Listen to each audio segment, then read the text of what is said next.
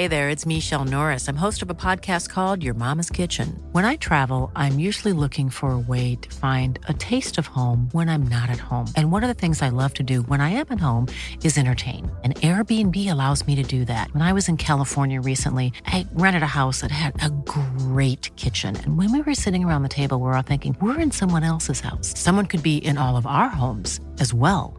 If you have a home, but you're not always at home, you have an Airbnb. Your home might be worth more than you think. Find out how much at airbnb.com/slash host.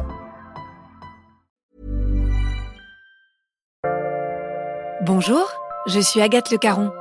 Bienvenue dans Ex, le podcast qui vous parle d'amour au travers d'histoires toujours extraordinaires.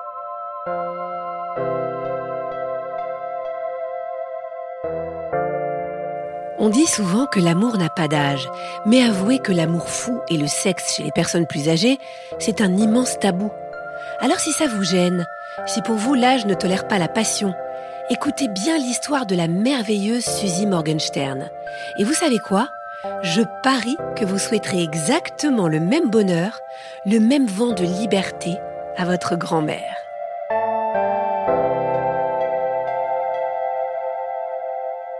Je suis née à Newark, dans le New Jersey. Newark est une des villes les plus moches des États-Unis. Mais on est trois, quatre écrivains, même cinq à être nés à Newark. Philip Roth, Paul Auster, Stephen Crane, très classique, et Harlan Coben. Je suis fière d'être née à Newark. Je ne me destinais pas à autre chose que de me marier, de trouver un petit bonhomme et de faire des gros bébés. On était la chair à marier parce qu'on parle des années 50 euh, en Amérique. On n'avait pas l'ambition d'avoir un métier. Moi, j'écrivais, j'étais l'intellectuel de la famille, j'ai toujours écrit, j'étais écrivain, mais je n'avais pas l'ambition d'écrire des livres et de devenir un, un auteur. Juste de me marier, comme mes grandes sœurs se sont mariées, comme tout le monde s'est marié et puis on ne voulait rien d'autre. J'ai fait des études et j'aimais beaucoup les études. J'étais historienne pour commencer. J'ai fait ma troisième année à l'Université de Jérusalem et c'est là où j'ai vu Jacques. Jacques était venu pour un congrès de la philosophie, la logique et la méthodologie les mathématiques de la science. Moi, j'avais 19 ans. Lui, il avait euh, six ans de plus. On avait six ans de différence. Il était venu que pour trois jours pour le congrès. Je l'ai vu à travers l'immense restaurant. J'étais avec ma copine Simona et je lui ai dit, c'est lui. Le cœur a ses raisons, euh, c'était lui. C'était juste lui. Il était assis, alors je ne savais pas s'il était grand ou petit, barbu. Il était comme un, roi assyrien biblique, beau, beau, oui, majestueux. Il avait un anorak, un madras. Je pensais qu'il l'avait trouvé dans une poubelle.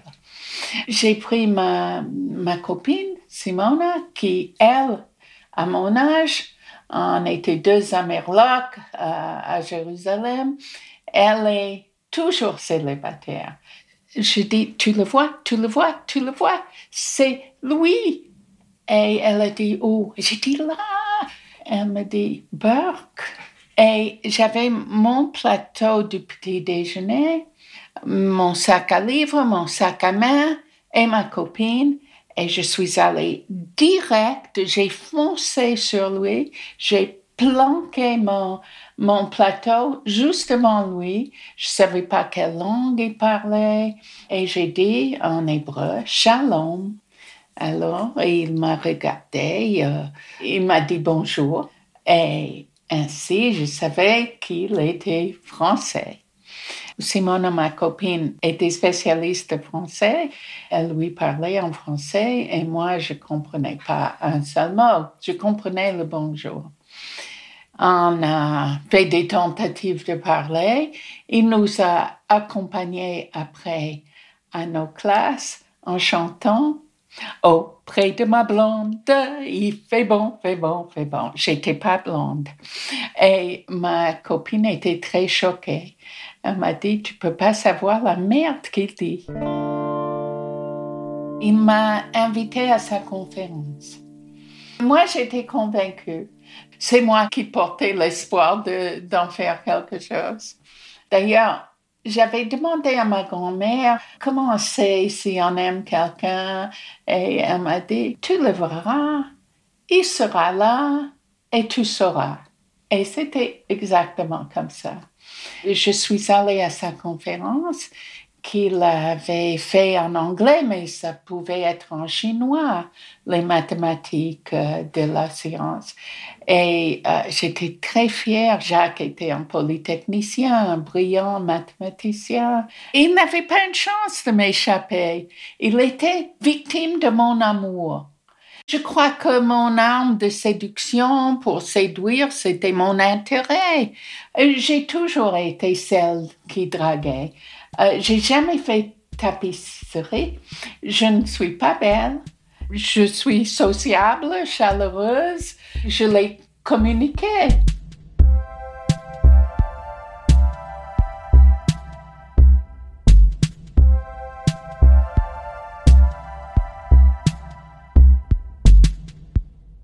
Après la conférence, on a fait une promenade. Il m'a invité au ballet folklorique du Mexique parce que les congressistes étaient invités. On est allé, c'était joli, c'était gai. On est allé euh, manger à un restaurant grec. Je n'aime rien parce que je, je n'avais jamais mangé de légumes, d'aubergines en, Amérique. C'était tout au début de mon année à, Jérusalem. On s'est connus trois jours sans se toucher. Trois jours, il est parti. Il m'a dit, je prendrai contact. Il savait où j'étais. Mais moi, je n'avais pas eu la présence d'esprit de lui demander ses coordonnées, tellement j'étais sûre que ça allait marcher. Je pensais beaucoup à lui. J'attendais une lettre. C'était au mois d'août. J'ai eu une lettre au mois de mai. Une lettre qui me disait Je vais venir te voir. Attends-moi dans ta chambre. J'ai hurlé de joie. J'ai hurlé de joie. Il m'a dit de ne pas partir de ma chambre. Et pendant une semaine, j'ai attendu Jacques dans ma chambre, j'ai séché tous mes cours, j'attendais, j'attendais. Il a dit, il viendra telle date pour euh, quelques jours à Jérusalem. Et euh, il n'est jamais venu. Les premiers jours, j'attendais dans ma chambre. Après, je mettais un mot, Jacques, je suis dans l'amphithéâtre, euh, Jacques, je suis à la cafette. Euh, je pensais qu'il me trouvera, mais il n'est jamais venu. Et puis deux mois après, j'ai eu euh, une autre lettre m'invitant à passer par Paris en rentrant à New York. Je savais que ça n'allait pas tellement plaire à ma mère mais il m'a trouvé un cours de français, un cours euh, auquel je suis jamais allée. Je suis passée par Paris, il est venu me chercher à l'aéroport. C'était deux semaines magnifiques. J'avais grossi. Il avait un costume au lieu de l'anorak. Euh, il était grand, beau, euh, assez distingué, toujours majestueux. Et on a marché dans Paris, euh, main dans la main. Ça, c'était deuxième étape, mais rien d'autre. Et il m'a amené à Nice. On m'a pris le train pour aller à Nice pour rencontrer ses parents. Et puis, moi, je devais partir pour l'année universitaire en Amérique. Cette fois-ci, j'avais ses coordonnées.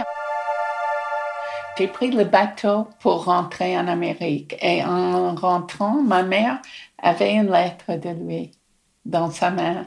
Bonjour, comment ça va? Rien d'extraordinaire. Et on a commencé à correspondre.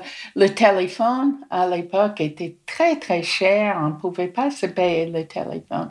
Alors, j'attendais, j'attendais tous les jours à la fac. Je téléphonais à ma mère dans une cabine, on n'avait pas de portable.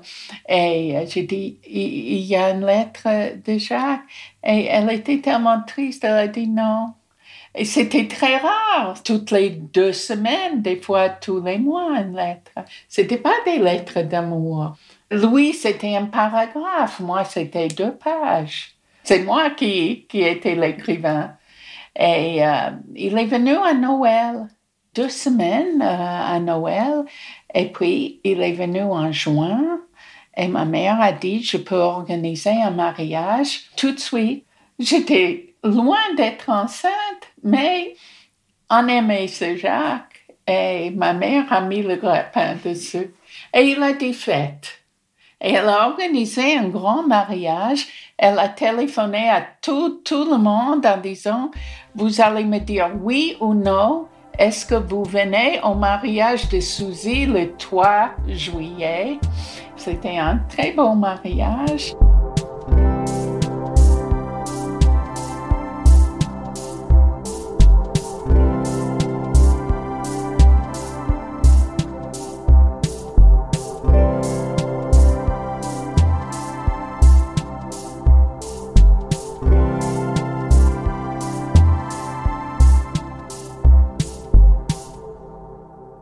C'était un, mariage juif euh, très gai, très chanté, avec un orchestre, avec tous les cousins, tous mes amis, euh, la bouffe à gogo. Euh, c'était pas extravagant, mais c'était simple et sympa.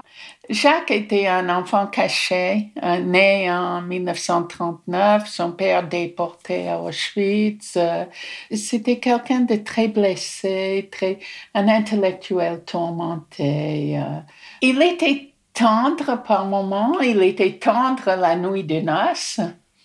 Faire l'amour avec Jacques, c'était une, expérience spirituelle euh, magnifique. On est allé à un hôtel à, à Manhattan pour la nuit de noces. Il a commencé mon éducation en m'amenant la nuit de noces voir un film de Buñuel, Viridiana. Et puis après, on a fait ce qu'on fait. Euh, c'était très bien. Et puis on est parti en lune de miel à Harvard voir des amis. On a tout de suite eu euh, un bébé. Je finissais ma dernière année de l'université pour la licence. Et on a vécu chez mes parents pendant un an. Jacques était très malheureux. Il n'aimait pas l'Amérique. Les, les gens n'étaient pas français. Les gens ne parlaient pas français, ne mangeaient pas français. Ils parlaient l'anglais comme les Français à l'époque, c'est-à-dire très mal, mais on n'avait pas le choix il n'était pas heureux et je me suis dit que si je veux garder le bonhomme et je voulais garder le bonhomme, j'irai chez lui. Et on est parti en France Jacques est né à Nice. On est parti à Nice où il avait un poste à la fac de sciences. La vie à deux, le couple, j'étais complètement inconsciente et amoureuse euh, je faisais des immenses efforts de faire la cuisine. Ma mère n'a pas fait de cuisine, ma grand-mère n'a pas fait de cuisine. Je n'étais pas destinée à faire la cuisine non plus. D'ailleurs, quand ma mère venait nous voir, elle pleurait. Elle disait, oh, une jeune fille si prometteuse qui doit éplucher les légumes. J'avais un bébé et le lendemain de mon arrivée, Jacques m'a inscrit à la fac pour avoir les équivalences de mes diplômes. Et j'ai fait la licence, la maîtrise et un doctorat en littérature comparée. J'étais son pygmalion. Il voulait pas une femme à la maison et j'ai fait beaucoup d'études. J'ai fait mon premier livre pour mes enfants. Je dessinais parce que j'étais illustratrice au début euh, et j'écrivais mes livres pour enfants. Je dessinais ma fille dans des monceaux de jouets, de livres. Elle disait toujours, je n'ai rien à faire, je ne sais pas quoi faire. Et puis c'était publié. Et puis il y avait un deuxième et un troisième livre. Après, j'ai eu un poste à l'université aussi pour enseigner l'anglais. J'étais amoureuse, j'étais maman, j'étais inconsciente. J'ai eu deux enfants, Alia et Maya, quatre ans de différence. J'étais très, très occupée. Jacques était très occupé, il faisait sa thèse. On s'est fait des amis, c'était c'était une vie, euh, une vie comme tout le monde, sauf à Nice, alors euh, moins de tension que dans une grande ville comme Paris. Euh, on avait très peu d'argent, très très peu d'argent. Jacques avait un salaire d'assistant à la fac à l'époque, c'était pas fabuleux. Mais j'étais bien, je, je commençais à parler français. Je me concentrais, je n'ai pas appris le français. J'ai appris en me débrouillant. Ça s'entend encore. Jacques a passé sa thèse, les enfants ont grandi. Je trouve que c'était une belle vie. Je faisais tout pour égayer Jacques très déprimée, morose, taciturne. Je faisais beaucoup de dîners, j'invitais tout le département de mathématiques à ma maison. J'ai fait beaucoup de cuisine, j'ai fait beaucoup d'efforts. J'étais toujours en train de, d'essayer de prouver à Jacques qu'il n'a pas eu tort d'importer cette espèce d'amerloc. Euh, comme j'ai dit, il était un enfant caché. Euh, son père déporté à Auschwitz. il, a toujours été malade aussi. Euh, il avait des, ulcères terribles, des problèmes de digestion terribles.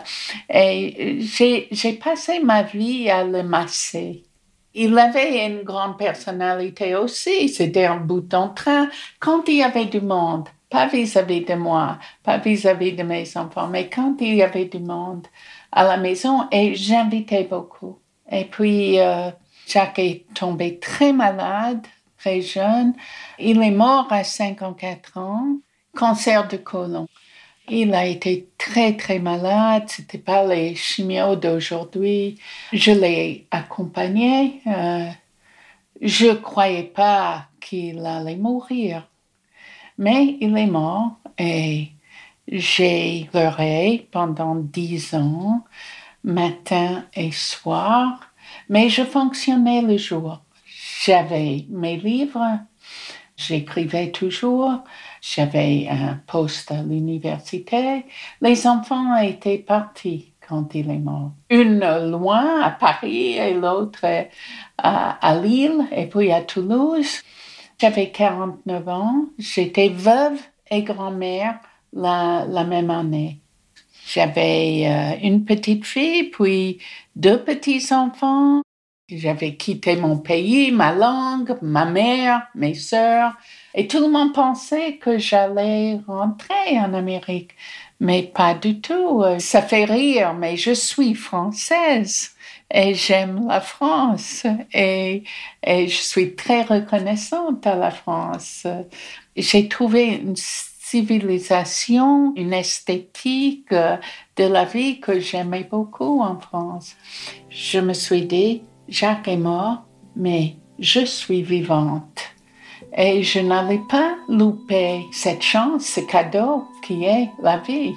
Mais j'ai pleuré, beaucoup, beaucoup pleuré.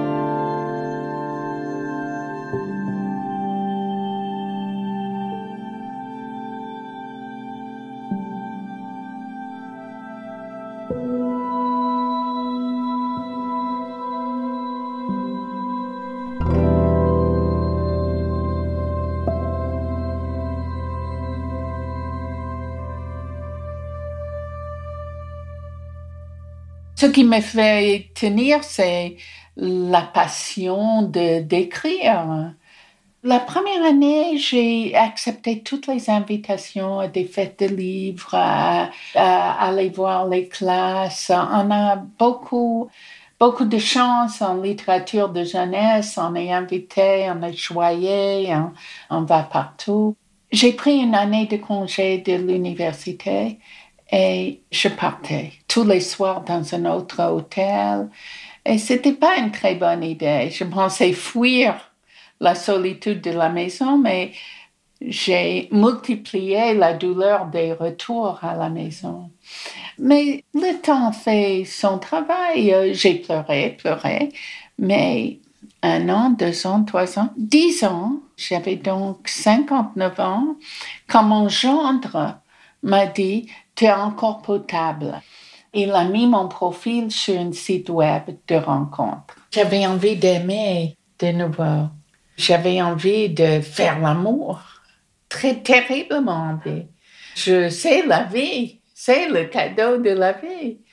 J'étais comme un ado. Je rentrais le soir de la fac et je, lisais les lettres, je faisais la lèche vitrine des hommes et c'était, euh, c'était excitant. Hein. Puis j'étais invitée un jour en Suisse à Yverdon dans les collèges et j'ai beaucoup aimé. La Suisse était une sorte de choc culturel pour moi. C'était euh, civilisé, les voitures s'arrêtent pour te laisser traverser la rue. Euh, j'aimais beaucoup les filets de perche que je mangeais à chaque repas et euh, le lac de Neuchâtel. Et puis, sur le site web, il y avait un homme de Neuchâtel, alors que je revenais du lac de Neuchâtel, et j'ai cliqué dessus. Il était quand même plus âgé que moi. Il y avait une photo, mais la photo ne montrait pas ses immenses oreilles. Et Georges a des oreilles comme euh, des ailes.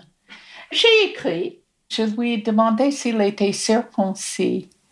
On est juif et c'était un site de rencontre juif. Et euh, il, il a répondu, tu vas pouvoir vérifier toi-même.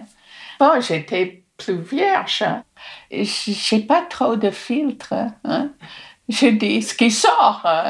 On a commencé à s'écrire. Georges euh, me semblait simple, honnête très différent de mon mari intellectuel, grand, grand euh, homme de Renaissance qui lisait euh, autant de littérature que culture scientifique.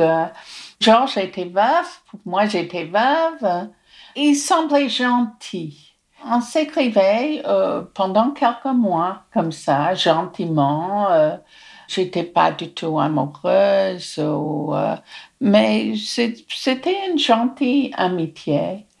Et puis, une fois que j'étais à Paris, quand je viens à Paris, je suis surchargée de, de boulot et de rencontres et d'interviews. Et, et j'ai dit, je suis à Paris et j'ai deux jours sans rien. Et il m'a répondu, je viens par le prochain train. Et il est arrivé de Neuchâtel, c'est quatre heures de train. Je l'attendais sur le quai de la gare de Lyon. Il avait tout à fait son âge. À l'époque, il avait 74 ans. Il était plutôt voûté. Chaque minute de son âge se voyait. Et puis, il avait ses oreilles comme des ailes. Et puis, coincé au maximum, il me regardait pas en face. Très timide, très réservé, très suisse. Il est suisse-allemand pour aggraver son cas. Et il a réservé un hôtel. Il était grand. Ça, c'est euh, un critère important pour moi. quelque chose en moi disait, ça me va, ce qui est très intelligent. Parce que si on cherche le charisme à 19 ans, on, cherche la gentillesse à 60 ans. On est allé à pied à son hôtel près de la gare de Lyon. Il a demandé sa clé et il m'a demandé de l'attendre. Il allait poser sa valise et puis on irait boire quelque chose.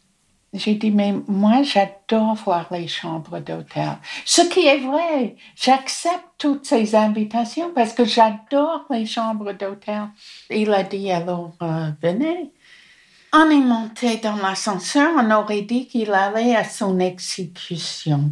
Il avait peur. Il avait connu une seule femme, Heidi. Elle est morte. C'était une aventure incroyable pour lui venir à Paris, rencontrer une femme. À l'époque, je faisais un spectacle. Je faisais sur scène mon livre Confession d'une grosse patate. Et j'avais une mèche rose et un manteau rose. Et, je ne suis pas anodine. Il était amusé, il était amusé. Il était intimidé par tout, euh, pour tout. Euh. Il n'avait pas dit à son fils qu'il venait rencontrer une femme à Paris. Moi, j'ai dit à ma fille, je suis chez ma, fille quand je, je, viens à Paris, je lui ai envoyé un mail en disant que peut-être je rentre pas ce soir. Ne t'inquiète pas. Il est comme mort de peur. On disait rien. Il a ouvert la porte. C'était avec une carte. Il tremblait. Et puis, on est allé dans la chambre. J'ai dit, mais tant qu'à faire, on commande une bouteille et on boit le coup ici parce que sans arrière-pensée, c'était juste que je suis paresseuse, je voulais pas encore sortir. Et il a commandé une bouteille, moi je me sentais très sophistiquée, on allait boire du vin rouge. J'avais beau passer 30 ans en France, mais boire du vin dans une chambre d'hôtel, ça allait pas avec mon éducation américaine. Et il a ouvert la bouteille et j'ai fait quelque chose de tellement euh, osé, inattendu, euh, courageuse, audacieuse. Je l'ai poussé au lit. Voilà, je crois que c'est mon corps qui parlait. C'était un beau corps. Il avait un beau corps.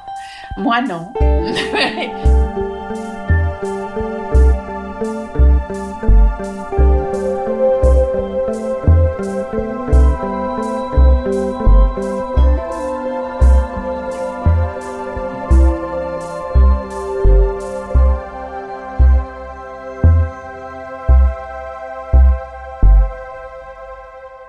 juste un délice, les deux corps. Euh, moi, ça faisait dix ans, plus, parce que Jacques était malade pendant quatre ans. Et euh, J'étais euh, affamée et lui aussi, il n'en revenait pas, il n'en revenait pas. Mais je savais que si on allait boire quelque chose, il n'était pas passionnant, fascinant. Bon, on, boit un coup et au revoir, encore une rencontre, mais, mais sans suite. Et au lit, c'était autre chose. On a eu tout de suite un lien et il m'a dit que j'avais fait une très bonne action. Parce que si je devais l'attendre, euh, on aurait attendu dix ans avant qu'il puisse euh, m'approcher. Et alors j'ai fait cette bonne action, d'après lui, et euh, ça nous a beaucoup rapprochés. J'ai téléphoné à ma fille de la chambre d'hôtel, on n'avait pas de portable.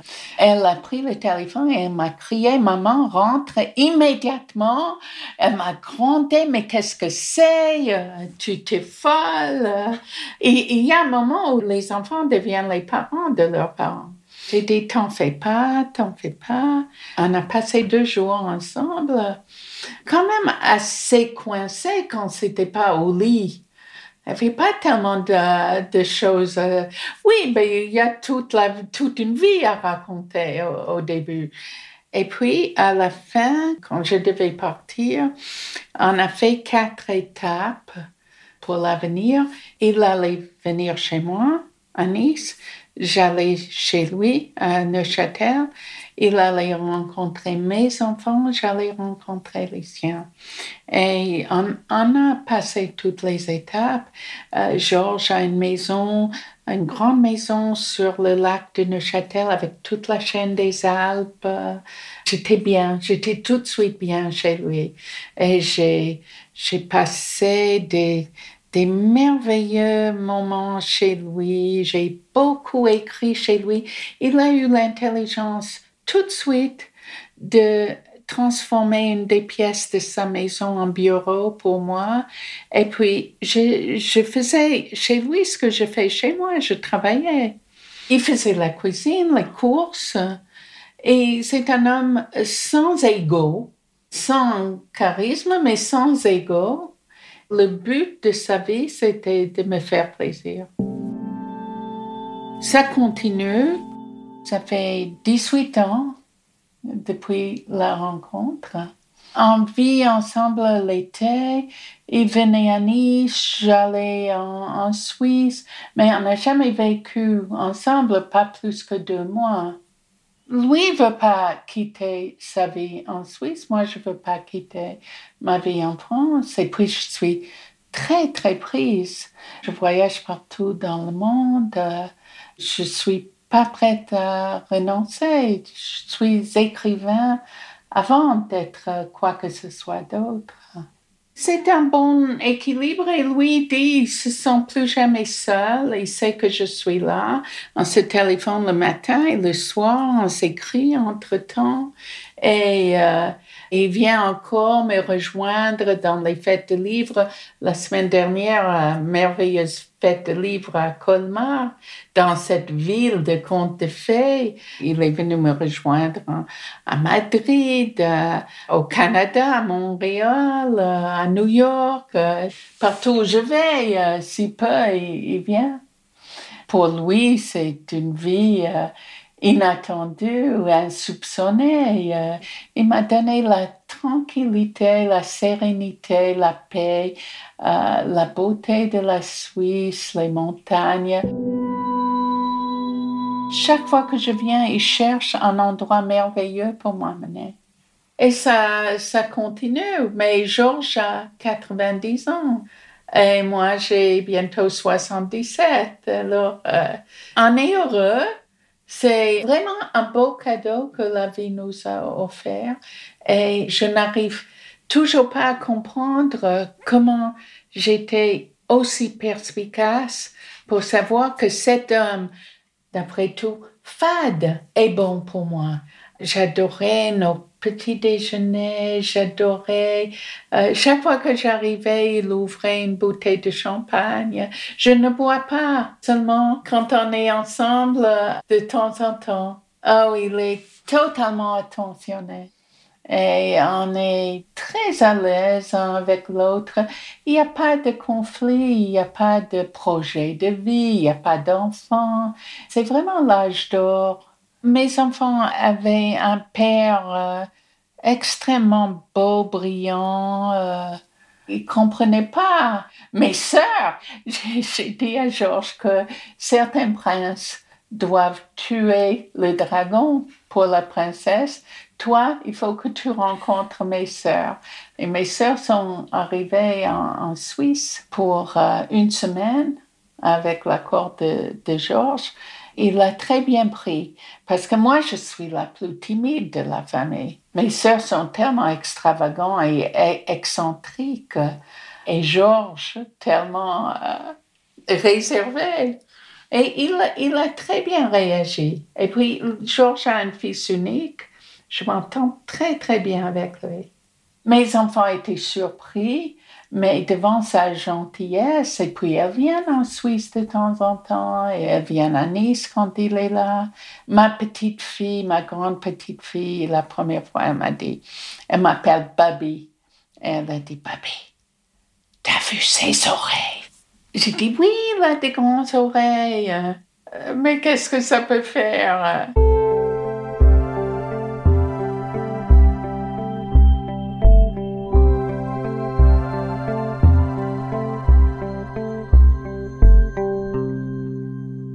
Je lui ai proposé d'écrire notre rencontre à quatre mains, ce qui a donné le livre Fleurs tardives qui a eu pas mal de succès.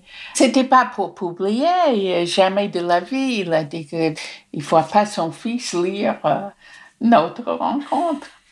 Comme Georges est suisse-allemand, moi je suis américaine, euh, ma fille corrige tout ce que je fais. Et puis elle m'a dit, maman, c'est vraiment bien, tu devrais euh, montrer un éditeur. Et je l'ai montré un éditeur qui m'a répondu en 24 heures en disant euh, c'est un beau cadeau que tu nous fais. C'est une grande chance de rencontrer quelqu'un avec qui on s'entend bien. Je suis veuve maintenant depuis 27 ans. Ça veut dire que tu fais tout tout seul. Tu gères tout tout seul. J'ai une grande maison à Nice, lui a une grande maison en Suisse. Qu'est-ce que j'ai aimé? Rien que le petit déjeuner, de prendre le petit déjeuner avec quelqu'un, c'est une merveille. On n'est pas seul, même que pendant le confinement, on ne s'est pas vu euh, pratiquement pendant un an. Et puis, on devait se fiancer pour ses 90 ans. C'est le 1er mai, mais je ne pouvais pas entrer en Suisse. On a le projet, mais maintenant Georges dit, bon, on le fera pour mes 100 ans. Je crois que c'est juste pour faire la fête et on fait beaucoup la fête sans les, les fiançailles. On ne va pas se marier.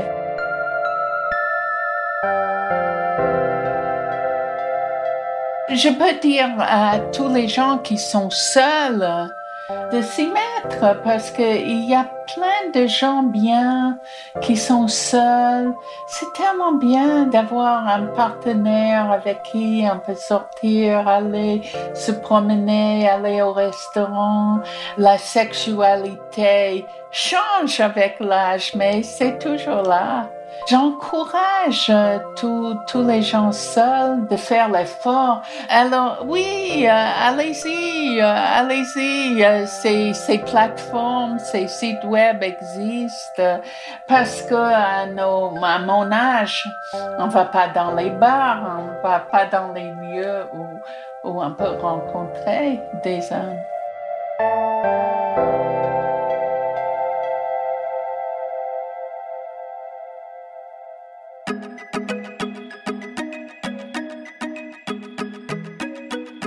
Merci à Clémentine Delagrange qui a réalisé cet épisode, à Isabelle Field qui l'a monté et à Alexandre Ferreira qui l'a mis en musique. Si vous l'avez aimé, surtout n'oubliez pas, mettez-nous des étoiles et des commentaires. Merci beaucoup.